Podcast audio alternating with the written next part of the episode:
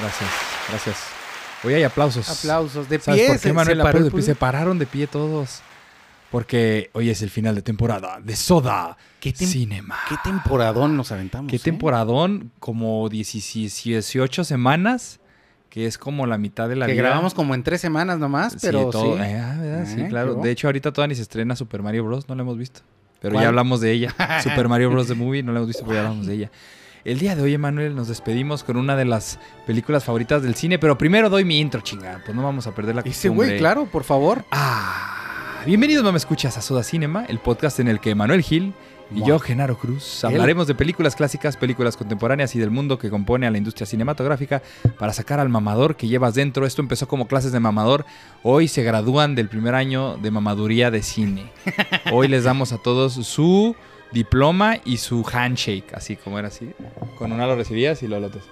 Ahí está. Hoy les damos su diploma a todos de mamadores. Son oficialmente mamadores de cine. Qué orgullo. Ya pueden ir a ver ahora sí películas de Scorsese, de Kubrick. Ya no nada más Ya Spielberg. pueden ¿eh? entender Odisea en el espacio. Esa, y ya no nada más Spielberg, que justo hablando de Mulholland Drive. Spielberg, ¿qué pedo, Emanuel? Hoy hablemos, hablemos, Hablemos de, cine. por favor, hablemos y durante mucho tiempo más. Con el padrino Spielberg. Ah, ¿por qué será? con nuestro padrino Spielberg. Hoy hablaremos de película estrenada en el año de 1982 bajo la dirección de Steven Spielberg. ¿Qué? Fíjate, contó con un presupuesto aproximado de 10.5 millones y recaudó a nivel mundial casi 800 millones. Básicamente los mismos números de Star Wars, Básicamente. de 11 millones sí. y, y los 800 Por eso se millones. hicieron amigos. Sí, por eso se hicieron combas. Con un elenco liderado por niños actores, esta película cuenta la historia de un extraterrestre que es abandonado por error en la Tierra y desea comunicarse para pedir a su familia que regrese.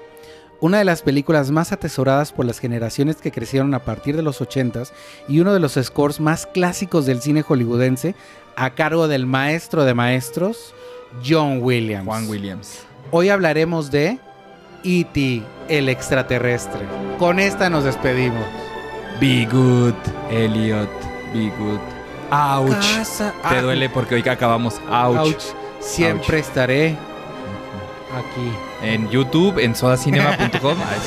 Y en Instagram y todos En esos. en todos siempre estaremos. Ay, el ¿Qué score? La neta sí, ya. que- hablando en serio, ¿qué score? Y ahorita debe ser como mucho chiste, como que para muchos. Ay, E.T., güey, aquí, güey, E.T., que pues una que veías de niño, pero. A ver, vuelvan a ver, hijos de su pinto caballo. Coldplay, lo vi, los vi el año pasado, hace un año, y el, abrieron el show con el score de E.T. Órale, así como Sí, tal Metallica con Ennio Morricone. ¿Haz de cuenta? Tal cual. Ecstasy of Gold. Y Ecstasy Órale. of Gold, La misma. Yo no he visto, entonces no, no sabría decirte de Coldplay, pero fíjate que yo vi a, a Hash hace dos semanas y no hicieron eso. Entonces, no es relevante, pero no lo hicieron. Sí, Yo sí no. me tenías así, que, ah, cara, hizo algo No, hash y con Hash E.T. empezó con la música de eh, Doctor Chivago. No, ay, no, pues no, claro que no, güey, no hicieron nada nomás. Con ustedes, Hash, con naranja mecánica. no, hombre, imag- sí, bien, son bien cinéfilas Hannah y Ashley. No, no es cierto, no hacen nada. Pero Coldplay con E.T. E.T. creo que está muy olvidada por muchos, como no nada Hoy más que es buena ya. película, Hoy en día ya. Pero de que, güey, todos de niños era E.T. y nos mamaba E.T., aunque digas que no, porque era no, de yo lo no, que- porque diría que no. No, no, claro yo digo sí. a los que no se Ah, acuerdan sí, que la mamaban. no. Sí, está bien. Sí, sí, güey, Tic y Tic, y luego, sí, te acuerdas de, pues, qué risa, Drew Barrymore de chiquita y T vestido de mujer y así, pero no, güey, E.T. realmente era algo, o sea, que era más allá, como todo lo de Spielberg, o sea, no era nada más lo de encimita. Es que todo lo de Spielberg, eh, creo que fue este Terry Gilliam, ex Monty Python, sí.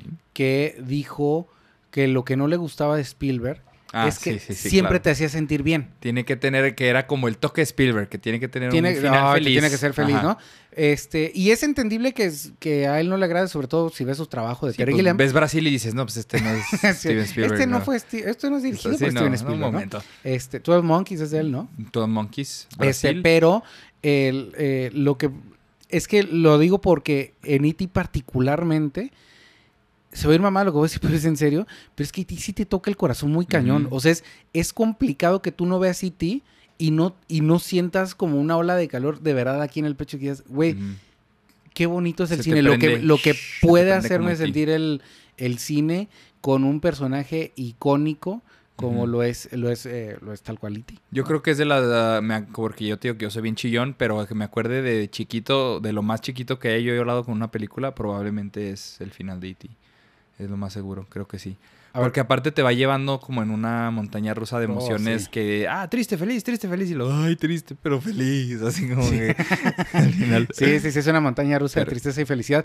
¿Tú te acuerdas cuándo fue la primera vez que la viste? ¿O cómo fue la primera vez la que verdad, la viste? hace que la primera vez que la he visto solo recuerdos vagos de haberla visto de chiquito.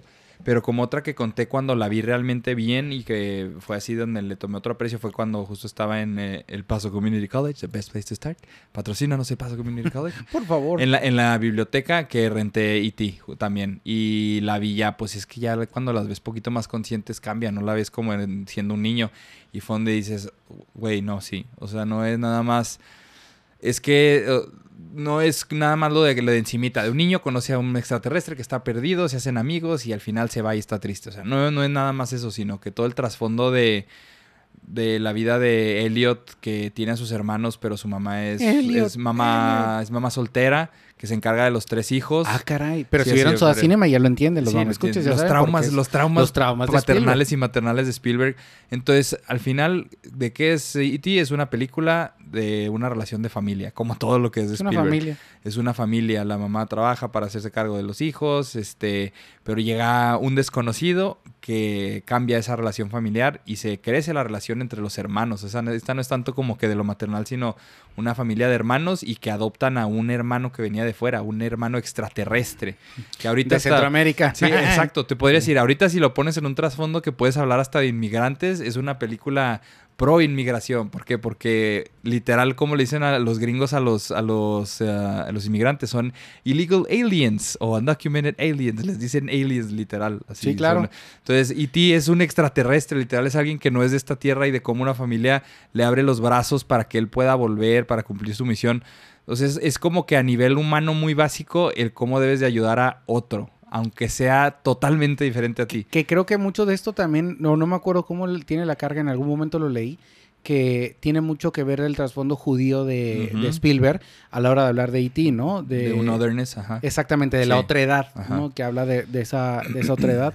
Por ejemplo, y Sí, con- por eso E.T. es, es narizón. Ay, sí, no, ya pendejo. Sí, sí. por eso quizá eh, E.T. es muy bueno en las finanzas. No, y maneja los medios de comunicación. No es cierto, no es cierto. Bueno, decías. Este, es que como ya es final de temporada, como que me atrevo a decir más Sí, cosas, pero ajá. luego como que caigo. y Porque digo, no hay no, consecuencias, No hay consecuencias. Este, y es, ¿sabes qué? Que el, ¿sabes qué es lo que sí, donde ya se ve que está un poquito más olvidado en Haití? Eh, que era muy icónico, yo me acuerdo de niño, el saber que el dedo, o sea, esto, El dedo que Esto. se prendía. que se prende, eh, ya no oigo que, ya no lo veo en referencias. Y yo me acuerdo que niño... O el E.T. Phone Home. Phone Y- Home era E.T. Súper, Home, era sí. un clásico, ¿no? Ajá, entendí la referencia. Y hoy en sí. día, este, pues ya. Ya está no, caducada esa ya- referencia. Ya caducó mucho la, la referencia, que por cierto es una referencia, eh, esa imagen a la creación de Miguel Ángel, a la pintura Ah, claro. donde está el hombre tocando al dedo de Dios, que están acercando, que es esa referencia, ¿no? Eh, yo la primera vez que la vi, o sea, yo la vi en varias ocasiones en el Canal 5 con mi tito, porque también le encantaba. Haití, pero yo no recuerdo haberla visto completa ni una, ni una sola vez. Dale, cachitos. Yo la vi bien, la primera vez que la vi completa fue en el 2002, porque la reestrenaron en cines Mm. Por el 20 aniversario, que de hecho el año pasado, en el 2022, la reestrenaron por sus 30, 40 años y 40, a- perdón. y, ahí, se me, ahí se me pasó, fíjate. Pero bueno, cuando fue el 2002, y la estrenaron, yo me acuerdo, el 27 de marzo. Me acuerdo la fecha porque era el cumpleaños de mi tito. Y dijimos, ¿qué te parece si vamos a festejarla yendo a ver E.T.?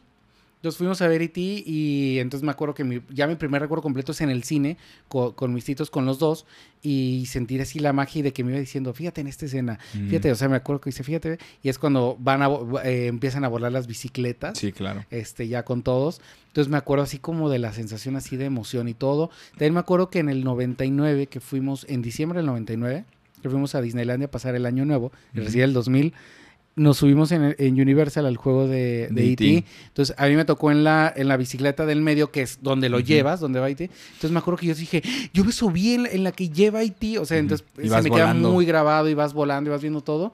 Que obviamente te, si vas a esa edad te- se te hace más mágico que nunca. Eh, entonces por eso es que E.T. yo sí la relaciono con algo totalmente bello. O sea, es, una película bella. O sea, en, en todo el esplendor de la palabra. Es que Spielberg, ya si lo vemos ahora con The Fablemans, siempre tuvo muy consciente él el poder que tenía una película justo para eso, como para, como dicen así, de jalarte, jalarte las cuerdas del corazón. Entonces él, te puedes quejar como Terry Gilliam de que es un director sentimentalista, pero es que también hace falta de repente en un mundo que tiene todo lo que vivimos actualmente, el escapismo total de una película y no nada más escapismo de que ya sabes, es una aventura, es esto, es lo otro, es romance, sino que básicamente, como dices tú, es, es, es, bonito, es sentimiento calientito, es de que te está dando un abrazo tus papás de cuando eras niño, que te estás comiendo un chocolate caliente con galletitas, o sea, algo que te recuerda eso en el mundo aún siendo grande es algo que es muy valioso y Spielberg lo, lo comprende perfectamente. O sea, Spielberg sabe cómo manejarte el ¿Cómo se llama? Es el, ah, la inspiración de cuando eres niño y descubres algo por primera vez. Spielberg en las películas que lo maneja lo sabe manejar muy bien y es algo que sigue manejando en sus películas. O sea, el, el, llevar tu vida normal y que de repente conoces a algo que es un extraterrestre. O sea, no es nada más algo, sino que es algo totalmente fuera de lo común. Y no nada más que el extraterrestre llega a tu vida, sino las cosas increíbles que hace. El que te puede curar una herida, el que te hace ah, volar, güey. o sea... La, la, la, imagen de la planta que se está muriendo y ti la cura y que Todo alrededor de E.T. es vida. Es vida, es, magia, es vida. Todo es, o sea, él puede estar con la conexión que desarrolla con Elliot, ajá. este, que al grado, a un punto que incluso cuando E.T. está como que está pereciendo, Elliot lo siente, o sea, tienen ese, ese grado de relación tan tan fuerte que, que Elliot lo ayuda, todo el tiempo lo, lo, está ayudando. Además de que hasta el diseño de E.T. es, es, tierno, güey. tú lo ves y habla como, como mamá Coco, o sea, habla como viejita. Sí, que de hecho Spielberg se inspiró en, para hacer a E.T. se inspiró en un prepucio. Ah, Yo te estoy poniendo la atención así total de... Con una pendejada. Así. con el vio un prepucio y dijo, ay, mira, sí voy a ser mi extraterrestre. No, no es cierto. Es un chiste, Steven Spielberg. No te enojes. Pero sí, o sea, el diseño de la criatura... el diseño de la criatura es, es icónico, es agradable. O sea, en Universal te siguen vendiendo el monito de E.T. justo por eso, porque es algo que todo el mundo recuerda. O sea, es, es adorable. Ajá, sí en inglés eh, está empezando a aprender a hablar y se pone pedo, abre unas cervezas y se pone pedo. Oye, un dato curioso para el episodio pasado hablamos de Star Wars. Ah, sale, sí. Y acuérdate que E.T.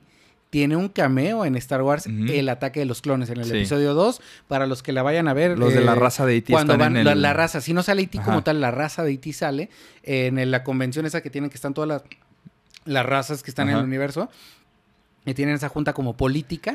Ahí sale la raza de Haití. Y eso tiene sentido. Ahí están en su curul. Ahí los, los ¿Por qué cuando están... Ajá, exactamente. ¿Por qué cuando está el día de Halloween en E.T., va caminando y un niño va, pasa disfrazado de Yoda? Y es donde dice, casa, casa, casa. casa. Y un marciano, ese es compa, el Yoda. Sí, exactamente, entonces es como un... Por la gran, gran relación que tienen George Lucas y Steven Spielberg. También en Encuentros Cercanos sale Arturito en el, en el modelo de la nave que es el, el OVNI. Ya ves que se ve como una ciudad grande, así como si estuviera volteada, así como edificios en, la forma del, del UFO.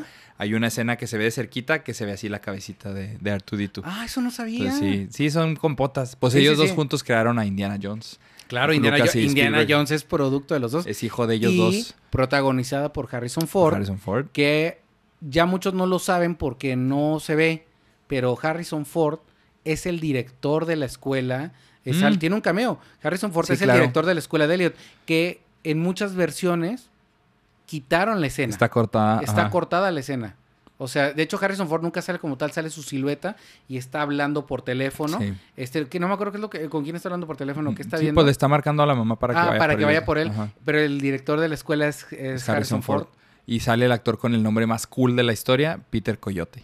Ah, que habla español. Habla español. Eh, Peter Coyote ha estado en proyectos de cine mexicanos. Ah, y ha protagonizado películas. La película de Olayo Rubio. Salió de, Pedro Almodóvar, güey. Ah, no sabía Tiene películas de, con Pedro Almodóvar. Yo dije, Peter Coyote, el que, el que sale en E.T. Y me acuerdo que vi la película y el güey habla español. Y habla español, no, no castellano. No, español. español. Eh, que que defiendo las cosas y dice, ah, cara, y este güey, y sí, cheque, y ese güey es gringo. pero ese güey es gringo, o sea, realmente aprendió, a hablar, español.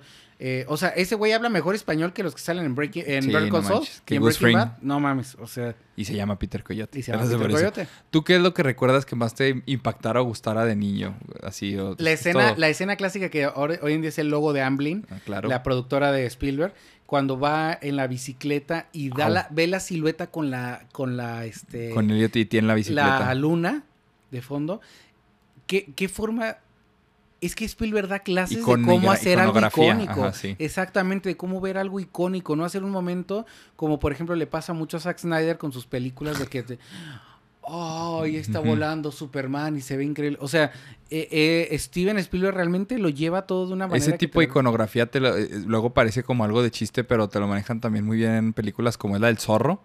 O sea que es ajá. innecesario que el zorro se pare enfrente de una, de, de una sombra y haga su seta con lumbre y que cada que hace una de estas se oiga como un tigre o algo así. como- O sea, es innecesario, pero es icónico. Es icónico. Entonces, eh, eh, eso se le da nada más a cierto tipo de directores. Y Spielberg es el, el resumen perfecto de cómo hacer eso. el bajón emocional, lo, lo triste que te pones cuando E.T. ya se da Se por vencido, muriendo, que se está muriendo.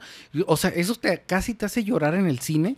Y cuando Cuando empieza a despertar que dice, casa de que ya vienen, ya Que vienen, ves la y emoción sientes de la Elliot. emoción de Elliot, de, De, todos los niños. ¡ah! Se y empieza a reír, todos los niños empezando a, comer, a, a decir, vamos a ayudar. Ajá. Y que es cuando, y que E.T. los ayuda, eh, los levanta en las bicicletas. Sí. Y empieza el score, el ten, ten, No, y empieza antes porque empieza como el... Dices, no mames, ¿quién- ¿Cómo no, te va ¿Cómo no te va a emocionar ir al cine con este tipo de eso. Ah, aquí está. Eso. Ajá. ¿Y qué van a hacer?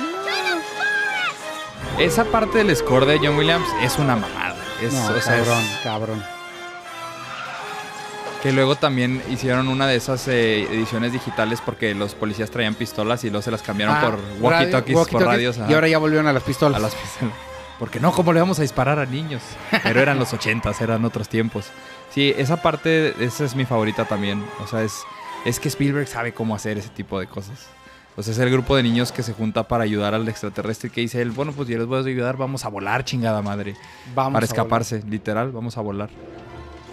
Y ahí viene la parte más triste, que es cuando E.T. se despide, que es donde todos chillamos. Ah, claro. La Para mi hermano y para Elliot. mí es icónico. Siempre hacemos el cotorreo de si nos vamos a despedir por algo. ajá, siempre hacemos el siempre estaré Ajá. ahí. Y que siempre se nos hizo raro porque decía, ¿por qué no señala el corazón? Ajá.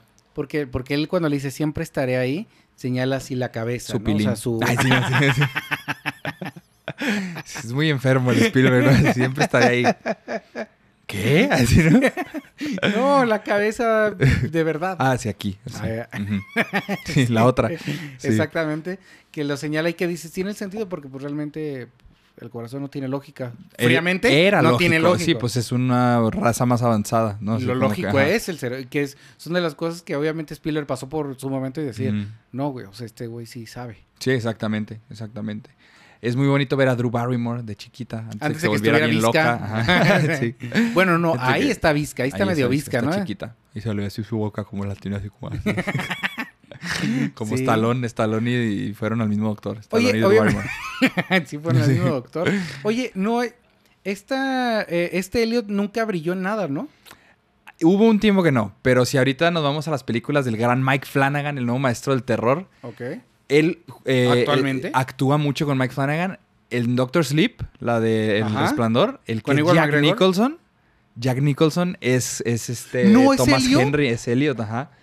Y él sale en, ¡Ah, madre, si no no en todos, creo que en todos los proyectos sale de, de Mike, Flanagan, sale O sea, tiene Mike Flanagan Thomas. tiene una serie. Tiene varias. la- tiene serie de Netflix que es la de Midnight Mass. Tiene Ah, la de Mass, las- es la The Hunting sabía. of Blythe Manor and The Hunting of uh, otro Hunting.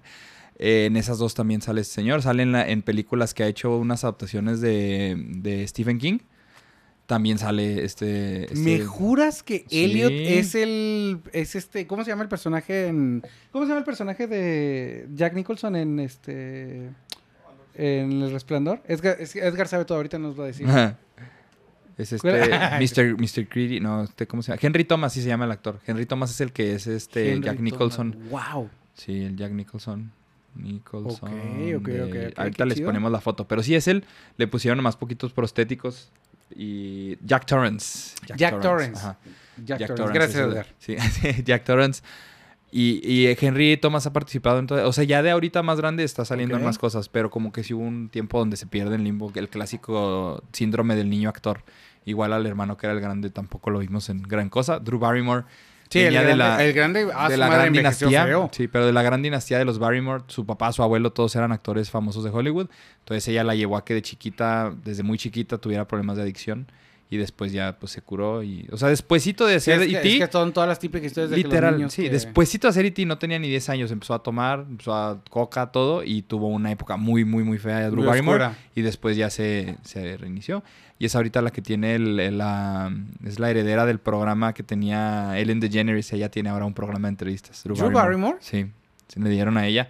Y según esto es muy bueno, no sé, no lo he visto, pero a eso llegó Drew Barrymore. Así que felicidades, Drew Barrymore. A mí se me Qué hacía bueno. muy guapa en Los Ángeles de Charlie. No, yo me bueno, acuerdo, sí. pero es que si me dices de Los Ángeles de Charlie, para mí Cameron era Díaz. Cameron Díaz, sí, no, no, no. Lucy Lou. Ah, sí, Ah, sí, ¿no? Sí, bueno, el, el gong. No, pero ahí la pudimos ver de chiquita. Era muy adorable. Y justo Sí, eso es algo que tiene adorable, sí, sí. Que mucho se ve que los actores niños, sobre todo, son muy malos. O no tienden a ser muy malitos. Y aquí los tres están muy bien, los tres actores. Y los amigos de Elliot también. O sea, es que son buenas está actuaciones. dirigiendo a alguien que, pues que sabe dirigir. Sí, no ibas a agarrar a De hecho, cualquier yo iba a resaltar ahorita en la introducción que eh, aquí lo curioso es que otra vez vuelves a agarrar tipo Harry Potter, Ok. de irte por niños que no tenían fama. O sea, aquí Ah, estás sí, sí, hablando, sí. la razón por la que Bueno, yo muchas veces el- los ingresos es porque mides, es una forma de medir el impacto. De hecho, o es la forma de medir el Sí, impacto. pues si hace dinero, le fue bien. Es porque le fue muy bien. O sea, esta película recaudó básicamente lo mismo que Star Wars. O sea, date cuenta que fue un madraza, madrazotototote. Sí. O sea, muy, muy cabrón. Sí, pues Spielberg inventó los blockbusters. O sea, era la película del verano que todo el mundo iba a ver, era una película de Spielberg, literal. No importa lo que fuera a hacer, porque antes no era como que, ay, Rápido y Furioso 15. O sea, era cada película que salía de Spielberg era una idea original, relativamente original.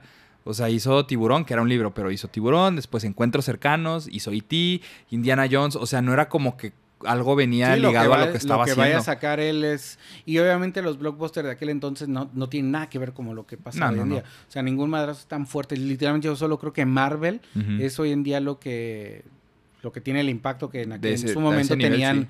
tenían este estas películas. Pero ahorita también cada vez hacer películas es más caro. O sea, todas las películas cada Ah, año es, ah, esta es la película más cara del mundo. ¿Te acuerdas cuando la película más cara mucho tiempo fue Waterworld?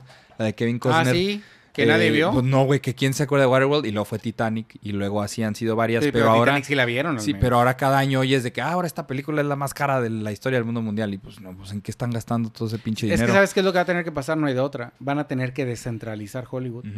Pues no hay de Y otra. por eso está Ah. funcionando mucho que hagan películas en Albuquerque o están funcionando modelos como los de Blumhouse de las películas de terror que cuestan 10 dólares hacerlas Netflix ya hizo y hacen 5 mil millones y sus estudios en Albuquerque.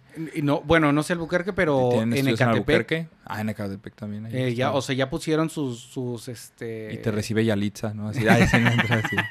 Bienvenidos a Netflix. Me permite su identificación. Sí, ah, grosero, es la guardia, no, yo estaba diciendo que ahí trabajaba, no que era Ah, la yo pensé guardia. que tú habías dicho Ay, sí, este güey. Es la intendente, ¿no? Ay, sí, todos, no, no es cierto. Saludos, máximo respeto a Máximo Yalitza. respeto a Yalitza. No, pero yo decía más como lo que está haciendo Blumhouse de estas películas de terror olvidables, pero que hacen pinche mil millones de dólares, que no cuestan nada hacerlas. Es la única manera en la que te puedes seguir hacer haciendo tu carrera, ¿sí? Pues sí, porque O sea, obviamente los blockbusters O los haces van un chingo de dinero con películas que gastaron mucho dinero, o una que te cueste poquito, que la haces de miedo para que, ay, todo el mundo, uy, qué miedo, y pues hace mucho dinero. Solamente así es la única manera que vamos a seguir sobreviviendo en el cine. Pero sí, E.T. E.T. es muy buena. Ay, sí, no, ya, y ya terminamos. E.T. es excelente película. Sobre todo para los niños de ahora que están viendo pura cosa muy curiosa. Si a una edad más o menos entre 7, 8, 9 años les presentan E.T., creo que les puede enseñar eh, pues muy bonitas lecciones de vida a los niños. O sea, no era una película que veías de niño que era así como que, ay, no, no estés viendo eso, sino que pues sí tenía lecciones que tú podías aplicar. Y como muchas películas de ese tiempo, que si las comparas con las de ahora, siento que va a haber secuencias, va a haber momentos que se te van a hacer lentos, pero justo porque Spielberg está trabajando en los personajes, está trabajando en presentarte el mundo en el que viven. Pero por ejemplo, el, intro, me acuerdo mucho yo desde chiquito que se me hacía muy aburrida las partes del principio hasta que sale E.T. O sea, ya es que estás viendo cómo es la dinámica familiar, que en la noche piden una pizza y es cuando se encuentra E.T. afuera. Como que ese intro antes de que salga E.T. Lo de los Yo M&M's. decía, ajá, sí, decía, "Eh", o sea, todo eso no me gustaba, pero justo iba con el ritmo de que pues este, era ese tipo de películas. Es como no que sea tanto algo malo, pero eso me acuerdo que no me encantaba. Que de hecho em- la película realmente está patrocinada por M&M's, ¿no? No, son? M&M's. De hecho, llegó Spielberg y dijo, M&M's, ¿qué pedo? Este pedo va a ser un madrazo. No, no mames, vete a la chingada. Ah, y caray. fue con Reese's Pieces. Reese's Ah, Pieces, que es el. M&M pirata, es como si llegas aquí con las lunetas. Literal. O sea, Reese's Pieces fueron eh. lo- los que dijeron, ah, va. Y por eso en la película usan Reese's Pieces, que no es como que es igual que los M&M's, pero nadie come Reese's Pieces. Pero es lo que lo hizo popular la película de, de E.T. porque justo M&M's dijo, ah, no, no nos interesa. No y dijo. Reese's Pieces Arre, que era prácticamente es el mismo dulce, pero diferente, con otro nombre. Ah, ok. Yo pensé que Sí. sí eran M&M's y que los había- le habían encontrado una forma No, muy real. Pero fíjate, no sé por qué si al verla en español no lo mencionan, pero es que en inglés sí son los Reese's Pieces, pero en español pues no es, tú los ves y dices, ah, pues son M&M's, literal, o son lunetas. pues que pero los Reese's Pieces llegaron a México, no creo. Por eso te digo, no sé si en una, en el, Según en el yo no, por eso la lógica no, sea como de pues es que piensen que son M&M's, ajá. Sí, solamente eso. Me acuerdo que me gusta un chingo la, la parte donde está E.T. en la casa y Elliot está en la escuela disecando la rana y que hace que Ah. le dé el beso a la niña, todo eso. Y ahora sí, no mames, Porque se me cagaba de risa, sí. Eso me caga de risa hasta la fecha. Esa escena es muy buena. Creo que está llevado muy bien el humor también. Cosa que hace bien Spielberg. ¿Tú qué es lo que no te encanta de E.T.? Que se acaba. No, así al final. Que se va Fíjate, E.T. fíjate que ahorita que te lo pregunté, pues empecé a pensar en qué es lo que no me gusta de la película. Y fíjate que batallo para llegar al punto de decir qué es lo que. O sea, porque también sé que no, no vivo para esa película, pero Sí, no, no. Pero si le rasco, digo, a ver, ¿qué no funciona para mí de la película? No. Pues no. O sea, es de lo que has vi- viste de la edad así siendo más chiquito, que te acuerdas y que sí guarda esa calidad, porque ya es que como chiquito no tienes menos filtros, así que todo lo Sí, que claro, ves o te sea, parece lo bueno. disfrutas más. Pero ajá. si lo vuelves a ver como adulto, sigue teniendo esa calidad. Te digo, es que lo único es el ritmo, pero era algo de las películas de ese entonces. O sea, no la puedes Pero eso es comparar lo que te con iba las de decir, ahora. es que la parte del No ritmo es es, algo como malo. decir de los CGI, del Ajá. CGI. Es que ya enveje- Pues sí, güey, pues obviamente le iba a pasar. O sea, no. Por eso el CGI no lo pondría como un pero. No pondría como un pero el, el este. El, el timing, o sea, el ritmo que lleva la película. Creo que a mí se me hace que funciona este bastante bien. Eh, pero no, realmente no, yo no le tengo nada que decirle a E.T. Creo que es una gran película. Creo que ya, la verdad, ya no se hacen No, películas nos como vamos a ir E.T.. como viejitos, pero sí es cierto. No, pero es que es la realidad. O sea, de- ahora, E.T. tampoco ni siquiera me tocó a mí. O sea, si esas No, vamos, yo te es- estoy es diciendo que me tocó como, o sea, 20 años después de su estreno. O sea, realmente, yo nací 10 años. Cuando yo nazco. Bueno, Sí, ya tenía, nacimos, ya existía. Ya, ya- ya y tenía ya- 10 ya era años la película. Ya era vieja. Ya, era, ya podías decir que era vieja. O sea, realmente no lo digo porque, oh, es que a mí en mis tiempos era mejor. No, pero sí son películas que creo que no abundan. ¿Por qué no abundan? Porque tampoco abunda un Steven Spielberg. Sí, no hay quien aún las pueda hacer aún así. hoy en día realmente no Fíjate, abundan estos acaba de hacer. Jonas Cuarón su película de Chupa, sin albur, que es la del chupacabras, y que básicamente es E.T. O sea, es un niño que se encuentra el chupacabras en la casa de su abuelita, que justo la grabaron aquí en Nuevo México, en Mesilla y en Ah, Albuquerque. dijiste, sí, sí, sí. una Pero vez. es E.T., güey. O sea, siguen reciclando esa fórmula y si no eres Steven Spielberg, no funciona. Así de pelada, no funciona. Y es exactamente la misma película, la hemos visto varias veces. Hay una con un robot también, que es lo mismo que E.T. O sea, se ha tratado de reciclar varias veces con la dif- criatura diferente, pero ninguna le puede igualar a lo que es E.T. Y todo es por este final que todos se acuerdan y que a mí me mama, que es el toque de Spielberg cuando se está yendo la nave y está Elliot llorando y se va la nave al cielo y se oye John Williams así. Y que se pinta como un arco iris en el cielo. Ah, claro. Güey. O sea, no es necesario eso, es lo que estás hablando de la iconografía. O sea, la nave se podía nada más ir y ya sabes cómo. Pero cuando se va, deja así como un arcoíris chiquito y todos están viendo al cielo. Y ya de eso te acuerdas para siempre. O sea, algo que puede ser un final bien hecho, lo hace memorable porque te acuerdas que, aparte de todo, cuando E.T. se va, deja un pinche arcoíris en el cielo. Y Elliot se queda chillando así con el aire en su cabello y, Y, se y acaba. sabes también todo que está eso. muy bien llevado, güey, cómo los, el- los villanos, los villanos son, este, es la raza humana. O sea que... Sobre todo son los adultos. Ah, Los adultos, ah, ándale, ese es un gran punto. Gracias por, por agregarlo. O sea, aquí el problema son los adultos porque Elliot viene de una familia que se rompió, ¿no? De padre a un padre ausente, una mamá que está como muy dolida, o sea, como que no se ha podido reponer del, como del divorcio. De hecho, hasta llora por el hecho de que oye que su papá se fue a México de vacaciones y, y Elliot, Elliot ve a los, a los adultos como como tramposos, como doble, o sea, Sí, como sí, los sí. malos, tal cual. sí, les tiene coraje. De hecho, está muy padre que el, los, los que van como los científicos, que van a, a- van por IT, güey, que ponen todo, se ven más como extraterrestres, como esa figura de que hecho no le los pones graba cara, así, los graba así Spielberg. que no les pone exactamente, que no les Como pone monstruos. cara, como monstruos, que están haciendo un mal que dices, güey, es que él no está llegando a ningún plan, pero la raza humana destructiva como es, va por ellos, va a por ellos, y este y los eh, eh, y empiezan a hacerle el- básicamente el daño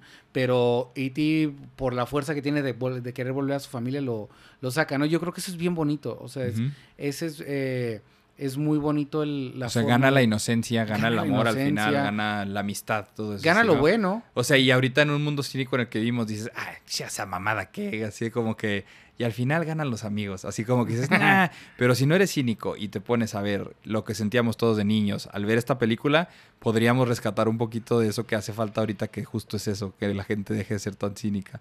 Y por eso películas como las que hace Spielberg se dejan de poner de moda, sino que ahorita es más ver así como que, ah, gente matando a otra gente, así, o Vin Diesel Sí, así como... o sea es que el, el, el cine te está poniendo nada más lo que tú quieres no lo que pues lo que te convenga ver entre comillas o no algo Exacto. que es bueno o sea oye esto va a jalar me vale madre si funciona si es bueno o es malo O cuál La es el mensaje. No, pero va a ser dinero, es lo que importa al final. Pero Spielberg combinaba las dos Sí, ah, cosas. no. Le sea, daba dinero a todo mundo, le gustaba a todo mundo, era, eran bien hechas técnicamente, la historia era emocionante, Exacto. o sea, lo que logra también con Jurassic Park, lo que lo... Sí, es eso que te digo del, del el impacto, el wonder, el, el que exista, el, el que todavía te sientas pequeño y te puedas impresionar con algo. Eso es lo que marca. Y fíjate, justo estos temas los vuelve a marcar Spielberg y se dio como natural que hiciera una película de Peter Pan con Hook. Porque era justo la Ah, inocencia de de los niños contra el crecer, todo eso. Que es una de las menos agraciadas con la crítica de él, Hook. Pero creo que sigue siendo de live action de lo mejorcito que hay de Peter Pan. Ah, pues es que no tenían que estar con... No hay mucha competencia, ¿verdad? Pero, Ajá. pero el elenco es bueno. Robin Williams como un Peter Pan grande. es Este, increíble. ¿cómo Dustin se- Dustin Hoffman, del como Capitán Garfio, Garfio. Bob Julia Hoskins. Roberts como esta campanita, Tinkerbell. Campanita. Y Bob Hoskins de Smee, el señor Smee. Ah, sí. Está muy bueno ese elenco. Y tiene cameos de George Lucas y Carrie Fisher. George, George Lucas, y cameo. Carrie Fisher cuando se está yendo Peter Pan con hacia Nunca Jamás Volando. Hay una escena de una pareja bailando en un puente y esa pareja empieza a volar y son Carrie Fisher y George Lucas. Eh, porque todo está conectado en este mamaverso de Soda Cinema. Y Spielberg Eh, y George Lucas. Y George Lucas y Carrie Fisher y todos, todos conectados. Y qué orgías han de haber tenido en sus casas, ¿no? Esos tres, cuatro, cinco, todos. No, probablemente. Ah, sí, no, sí. co- Pero qué fiesta, no, no. sí, qué fiesta, no, no, no, no, Fíjate, para que se le ocurriera de que "Sh, vamos a regresar a los dinosaurios. ca". Así, ¿no? Estaba buena la coca y todo eso. Emanuel, ¿cuántas sodas supremas para E.T.? Cinco, Cinco sodas, estoy de acuerdo. sin pensar. Estoy de acuerdo y justo la película perfecta para cerrar esta primera temporada de 18 ideal. capítulos que nos han estado acompañando cada jueves, cada día de lágrimas y sudor, llegando al top, Claro. saliendo del top, volviendo a entrar al top. Muchas gracias por todo su apoyo, mamá. Qué, boni- qué bonita temporada, ¿eh? Qué Qué bonito bonita proyecto. temporada. Y suscríbanse, pues, para Suscríbanse. que podamos estar. Y de hecho la segunda temporada ya nada más se va a llamar Spielberg Cinema, porque ah, sí, no, sí, porque, Porque estamos de creo que tenemos una pequeña obsesión. Tiene ¿Tú sabías que tenías una obsesión con Spielberg? No, creo que tú, que tú un no. poquito más sí, ¿no? primer Yo capítulo no me decía, cuenta ah, no, que yo sí. tanto, tanto, tanto. Yo de tanto chiquito quería ser Steven Ah, Spielberg. claro, yo no que sabía Era nuestro nombre, era el nombre que Era todos de que yo no sabía que me iba a gustar el cine, pero yo de chiquito ya es que te ponen a pintar que quieres ser de grande. Yo desde los cinco años yo dije, ah, pues que yo quisiera ser director de cine. Y mi imagen de director de cine era Steven Spielberg con su gorra de béisbol. O sea, literal, eso era lo que yo tenía en la mente. Yo me acuerdo del ver el nombre en todo y saber que él era el rey. O sea, yo Él me acuerdo que él es el rey, ¿no? sí. O sea, el, el mero, mero rey. Abrimos esta, esta temporada con una película de, De Spielberg. de Spielberg, que fue Jaws. Cerramos esta primera temporada con una película de Spielberg, que es, eh, es E.T., eh, todas hablando de algo externo, de algo, de un, de un otro. Así es. Pero que dices, qué belleza. Como los otros que les mama el cine. Y el primer episodio de la segunda temporada, El color púrpura de Steven Spielberg. Que nadie se acuerda de esa película. Pero sí, mamá, escuchas. Muchas gracias. Síganse suscribiendo, síganos compartiendo. Porque todo esto es por ustedes y para ustedes. Denos dinero cuando nos vean en la calle. Así, eh, gracias por el episodio de la momia. Y ya nos dan así 20 pesos. Ah, sí. así. Ah, Eso lo disfruté mucho, aprendí mucho. Porque ese Si aparte vi- tiene nuestro récord de vistas. Ah, claro, ya La llegó a los momia. 300. Ya, llegó a los 300. Este... Y Zack Snyder está muy contento con ese número. de Ah, 300. sí. Ah, Zack sí. Snyder. Ah, ya te por- entendí. por los Pensé que 300. decir, te iba a corregir. Stephen Sommers es el No, director no, de no, Bla- ya no te- pero por 300. Por, los 300, sí. Este, la verdad, si a alguien lo acercamos o la acercamos a ver alguna de las películas de las que hablamos, yo creo que ganamos todos. Así es, ganamos todos y que gane eh, Morena las próximas elecciones. Ay, sí, no, ya el político. Que No, gane no es el cierto. cine. Que gane el cine mejor. Emanuel, gracias por estos 18 episodios. Nos vemos la próxima temporada. La próxima temporada. Saludos a todos en sus casas o donde nos estén oyendo. En el baño. En el baño, en el gimnasio, o en el baño o en el gimnasio, o en su sala o en el baño o en el gimnasio. Muchas donde- gracias, Mamá Escucha. Yo soy Genaro Cruz. Y yo, Manuel Gil. Conviértete en Mamá Escucha, suscríbete en tu plataforma favorita, síguenos en redes sociales, recomiéndanos con mamadores, mamadoras, mamaderes. Nos vemos en el próximo jueves mamador de la otra temporada, cuando haya otra temporada, para otro episodio de Soda Cinema, un podcast hecho por mamadores de cine Que no saben de cine. Adiós. Eh, adiós. Siempre estaré donde. Ahí. Ahí. Digo ahí, así, ahí. Adiós. Ahí. Adiós a todos. Ahí Señala su- la cabeza. Ahí la de arriba, la cabeza de arriba. En la cabeza Porque- de arriba. Porque soy Polo Polo y estoy de corriente. Adiós a todos. Adiós. Nos vamos en la nave de Soda Cinema. Uh, ¿Estamos dejando el arco iris? Sí, estamos dejando el arco iris. Ah, Porque genial. es más bien así como de popó porque no he ido al baño. Sí, no, ya se me antojó ver otra vez ti, güey. Ahí está el arco iris. Adiós a todos. Lávense las manos y los dientes y coman frutas y verduras. Adiós. Y vayan al cine. Y vayan al cine y no hablen en el cine.